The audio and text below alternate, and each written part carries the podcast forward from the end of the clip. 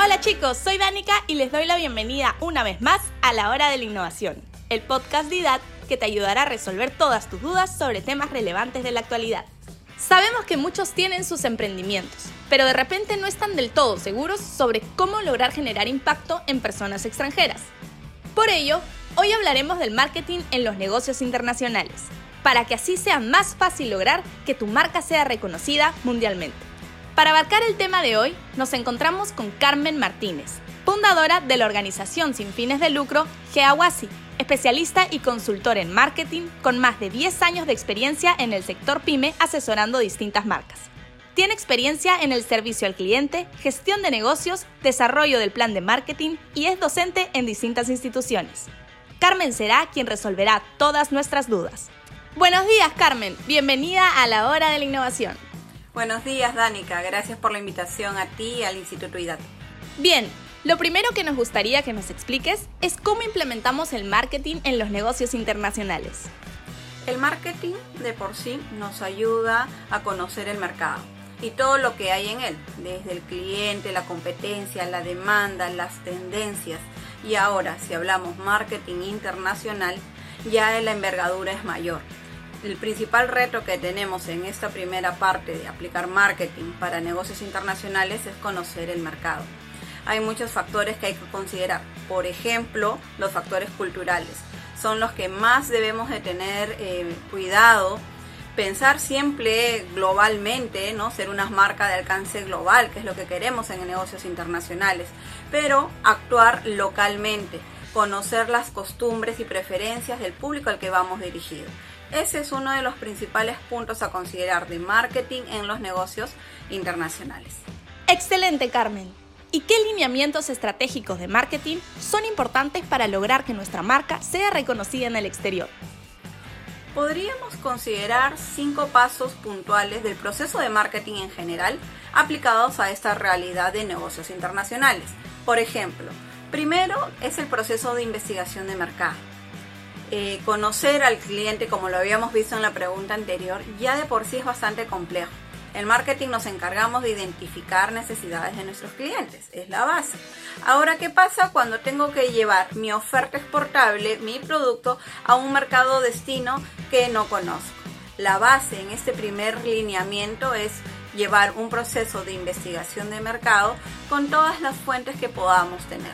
Por ejemplo, eh, hay ministerios, consulados, asociaciones, cooperativas de empresarios al país donde yo quiero ingresar que me pueden dar información mucho más oficial, más formal, aparte de la que yo pueda hacer eh, con los factores culturales que había mencionado hace un momento también, ¿no? Por eso en esta primera fase es importante conocer el proceso de investigación de mercados como tal, con esta visión, ¿no? Globalmente, pero una ejecución localmente también es bueno considerar em, el perfil del público al que voy dirigido. No solamente hablar de una segmentación clásica, ¿no? desde demográfica, geográfica, psicográfica o conductual, sino estos factores culturales, cómo es que se mueve este sector. No de repente lo que yo tengo acá en la presentación de mi producto en mi país es, puede ser en empaque individual y de repente al mercado destino quiere en otra presentación, más familiar, más grande, por poner un ejemplo. También consideramos como tercer punto las estrategias. ¿Cuál es mi propuesta de valor? ¿Cuál es esa propuesta y ventaja competitiva y comparativa que va a ayudar que mi producto sea una oferta exportable como tal con ciertas eh, características diferenciadoras, ¿no? Y va de la mano la estrategia que estoy definiendo, ya sea a quién le vendo, qué le voy a ofrecer, y ahora viene la parte operativa.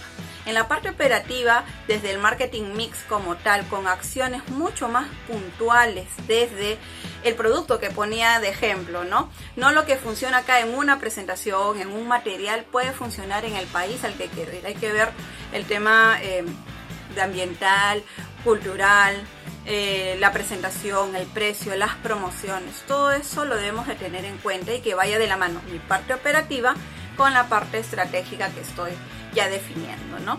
Y finalmente, sí controlar todas las acciones de marketing que hagamos, las estrategias con sus diferentes acciones para cumplir el objetivo comercial que me he trazado, deben de tener sí o sí una presentación con eh, un indicador, un KPI, un indicador de gestión, un control, cuánto es lo que he invertido, cuánto es lo que empiezo o, quiero eh, tener de retorno de inversión, ¿no? Eh, en investigación, cómo lo voy a realizar. Siempre la parte de control ayuda a cerrar todo un proceso y los lineamientos que estamos hablando de marketing internacional para negocios internacionales. Genial. Ahora nos gustaría que nos brindes algunos tips que consideras fundamentales para que nuestro emprendimiento pueda alcanzar el éxito tanto aquí como en el exterior. Perfecto.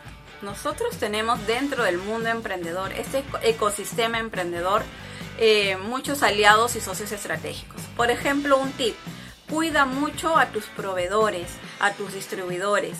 No solo te concentres de por sí ya en tu equipo, que ese es el segundo tip que voy a mencionar, con marketing interno, ¿no? con tu equipo, tu gente, los procesos, sino también los que te ayudan a que el producto llegue al cliente. En un mercado local, en un emprendimiento local, tenemos la clave. Hoy por hoy, con tanto tema digital, el e-commerce en toda su explosión, eh, los courieres, un gran eh, aliado ¿no? para poder llegar a todos nuestros clientes, tener un buen proveedor del empaque, de los insumos, de lo que sea nuestro producto o servicio que estemos manejando, proveedores y distribuidores siempre hay que tenerlos de la mano, un buen poder de negociación con ellos, como diría eh, Michael Porter. También considerar ahora en este segundo punto a nuestro cliente interno, a nuestro equipo, a nuestros colaboradores, que sepan cuando queremos inclusive llegar a exportar, eh, que sepan el compromiso que hay, ¿no? Ya estamos dejando un mercado local para ir al mercado internacional, utilizar también la marca Perú y este es el tercer tip para el punto de, exportación, ¿no? De desarrollar mercado. Eh, utilicemos y explotemos muy bien nuestra marca Perú, nuestra ventaja competitiva y comparativa que hablaba en la pregunta anterior, ¿no? De conocer bien qué ventajas qué puntos y tenemos ahí para hablar mucho de nuestros productos, nuestra em, agricultura, nuestras riquezas naturales como tal, ¿no? También ese es otro tip, ¿no? Primero los proveedores distribuidores, segundo nuestro equipo, tercero la marca Perú nos ayuda mucho eh, a nivel mundial. Carmen, muchas gracias por la información brindada el día de hoy. Espero que pronto nos acompañes nuevamente. Chicos, espero que esta información les haya resultado útil. Muchas gracias una vez más por la invitación, Danica. Encantada de estar aquí y ser parte de este programa. Muchas gracias. Y esto fue todo de nuestra segunda temporada. Chicos, si les gustó este tema, no duden en estudiar una de nuestras carreras de negocios. Visiten nuestra página web www.idad.edu.p para más información. Nos vemos pronto en la hora de la innovación. ¡Chao! ¡Cuídense!